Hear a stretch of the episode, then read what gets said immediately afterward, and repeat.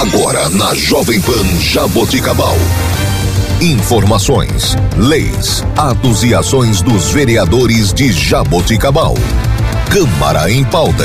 A voz do parlamento jaboticabalense. Olá, está começando o Câmara em Pauta. Eu sou Laine Maurício e você ouve agora o vereador Pepa Servidoni do Partido Democratas.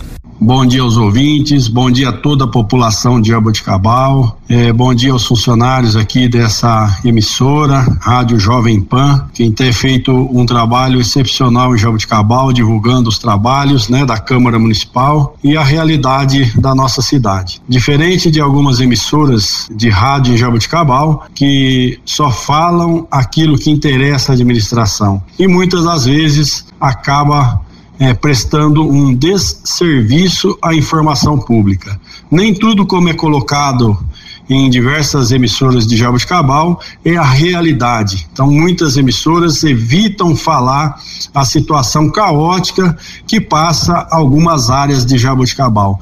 E aí entra o legislador, entra o vereador que tem que fiscalizar e tem que falar a verdade. Falar as coisas boas e falar as deficiências também. Como ultimamente nós estamos sendo muito cobrados em alguns pontos de Jabuticabal, então nós temos que apresentar a realidade da nossa cidade.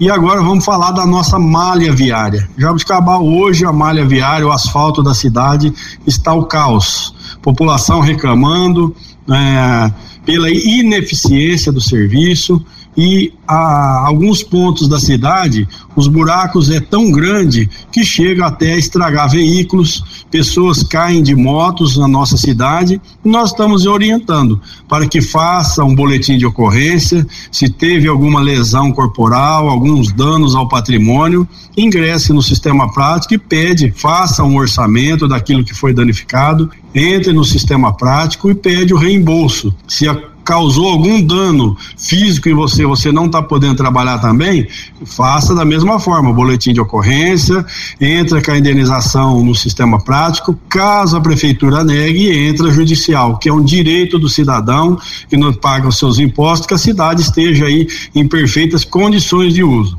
É, mostrei um tempo atrás aí uma parte da Avenida Marginal, né, Carlos Bequieri, que foi recapeado, um recurso que nós conseguimos junto ao governo estadual, né, junto com o nosso deputado federal Geninho Zuliani, que já foi feita aí uma, uma faixa de asfalto entre a, entre a De Pascoal e a Fiat. E tem outros pedaços, né, que tem que ser recapeado, que também tem dinheiro público, dinheiro que nós conseguimos com o deputado, aí aproximadamente meio milhão de reais, que é para fazer esse tipo de serviço.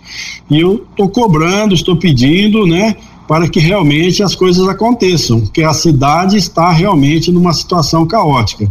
Então nós pegamos lá desde Coab 3, você vai do outro lado para Coab 2 e depois você vai para o outro lado da Coab 4. Então são vários bairros da cidade que estão em uma situação calamitosa com relação à massa asfáltica, com relação à manutenção. Então eles têm que trazer massa asfáltica, têm que dar condições aos funcionários trabalhar que vem com essa quantidade pouco material, faz alguns pedaços, alguns pedaços ficam para trás, e isso não é culpa do funcionário, isso é culpa da administração. Uma administração que está causando muito transtorno à população, que não tem agregado valores e resolvido os problemas da cidade. Diferente daquilo que algumas emissoras de rádio vêm colocando aí. Um outro ponto fundamental também que nós acompanhamos muita reclamação da população é a questão da roçagem. Vamos dar um exemplo aqui, aqui na antiga Sambra, né? É, ali onde uma, uma, avenida que foi construída é, no mandato passado, uma avenida que o pessoal usa muito para caminhada, então tem várias lâmpadas queimadas, várias lâmpadas queimadas, precisa fazer uma roçagem lá, mato, é, aparecendo muito pernilongo, não só aí, mas como na cidade inteira. Está faltando também aí a, uma atenção especial dessa administração com relação aí ao, aos pernilongos na cidade também, que isso vai aumentando aí o número de dengue na nossa cidade. Muita gente aí contraindo dengue por falta também de manutenção da, da, da parte da prefeitura, que poderia já solicitar aí umas pulverizações na cidade para amenizar alguns problemas.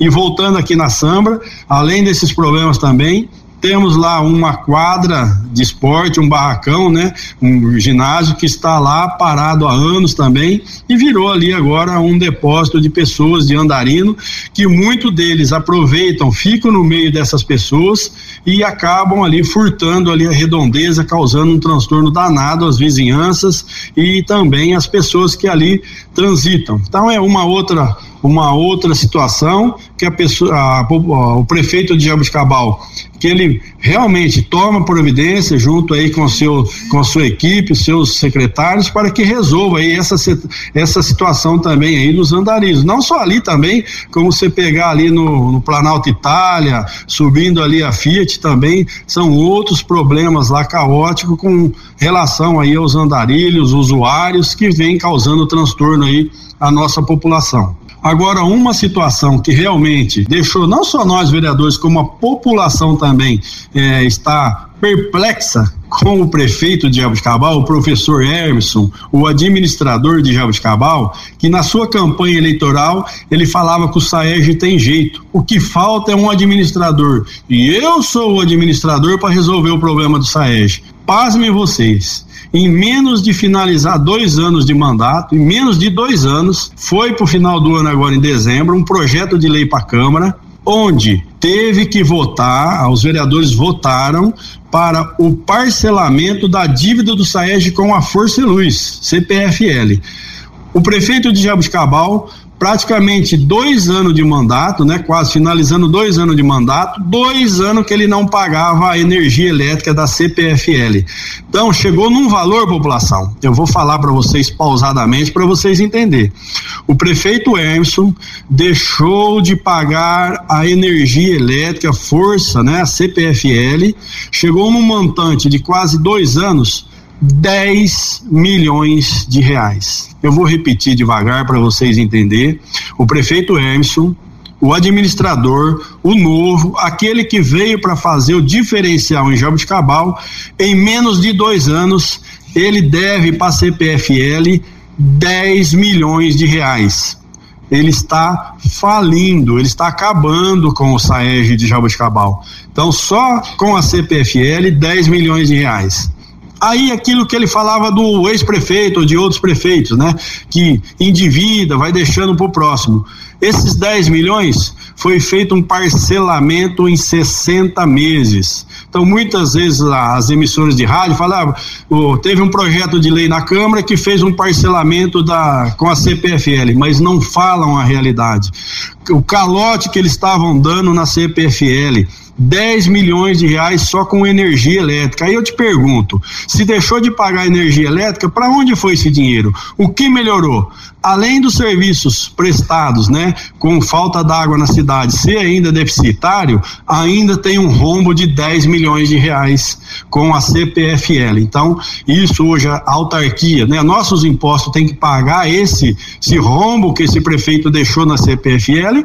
Fora isso, também temos agora um financiamento de 11 milhões de reais com a com dois poços artesianos, que isso daí tem que pagar também. Não foi, não é igual à administração passada que fez a estação de tratamento de água em Jabuticabal, mas quitou entre, entre a SAEG, entre a Câmara e a Prefeitura, fizeram ali uma, vamos falar assim, dividiu essa conta, quase 8 milhões de reais, e foi feito o serviço e não deixou dívida para ninguém. Diferente dessa administração, que está deixando uma dívida monstruosa aí no SAEG. Se fez em 60 parcelas, eles vão pagar agora 20 e poucas parcelas e vai sobrar mais 40 e poucas aí para o próximo prefeito que vier e administrar Jabuticabal. Então, esse é o novo, esse esse é o diferente, esse vem fazendo a diferença em Jabuticabal. Esse já é um aviso que eu estou dando. Fora isso, agora já temos que começar a fazer é, novo, novos caminhos para Jabuticabal, estreitar nosso relacionamento com o novo governador, novo presidente, né? Encostar agora nos, nos deputados novos também que assumem agora a partir de fevereiro, para a gente tentar trazer mais benefícios para Jabuticabal. Então nós estamos correndo, estamos fiscalizando e acompanhando de perto para passar para vocês as informações corretas, as informações verdadeiras. Então tenha todos aí uma ótima semana, um ótimo 2023, que possamos ter aí uma jabuticabal melhor, porque até agora essa administração mostrou que de administração não entende nada. Um abraço a todos. E este foi o vereador Pepa Servidoni. Você ouviu na Jovem Pan Jaboticabal. Câmara em pauta. A voz do parlamento jaboticabalense.